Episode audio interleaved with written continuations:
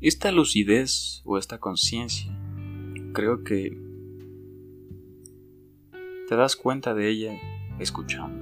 No es como que sea la lucidez, no es como que sea una iluminación, sino te das cuenta de que entiendes a las otras personas, ¿no?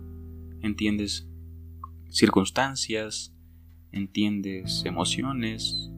¿Por qué? Porque las escuchas y porque las cuestionas. Y de ahí se va eh, desarrollando un sentido de empatía, ciertos valores, cierta amabilidad, cierta gratitud. Y no porque tenga que ser así, sino porque es el camino. Te pongo un ejemplo.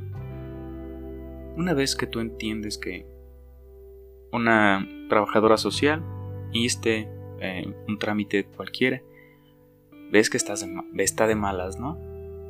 Y no te lo tomas personal, ¿por qué? Porque te das cuenta, y ahí es cuando eres consciente de que pues lleva ocho horas sentada, tal vez no ha comido, tal vez no tenga agua,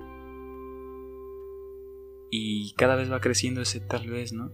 Que vas cada vez más al punto clave de entender el por qué es así. Pero podemos romper, ¿no? Ese esquema. ¿O no se puede? Gracias. ¿Todo bien? Sí, ahí estamos, joven. Que tenga un buen día. Gracias. Excelente trabajo.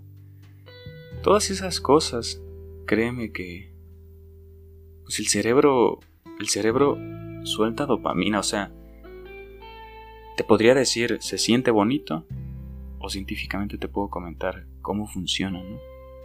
¿Por qué? Porque son respuestas que que cambian el día, ¿no? Y la vida está compuesta de pequeños instantes, ¿no? Y de eso se trata, de encontrar instantes para cada cosa. Y si crees que te estás perdiendo, que te estás perdiendo de momentos o instantes, búscalos. Porque Aristóteles decía que la felicidad no es una emoción, sino una actividad. Y entender que cuando uno está triste, pues ya no desprende esos jugos cerebrales o esos neurotransmisores que son la serotonina. Cuando alguien está angustiado, entonces por eso pierde el interés, porque no tiene esa energía no tiene ese entusiasmo, ese ímpetu de hacer, de crear.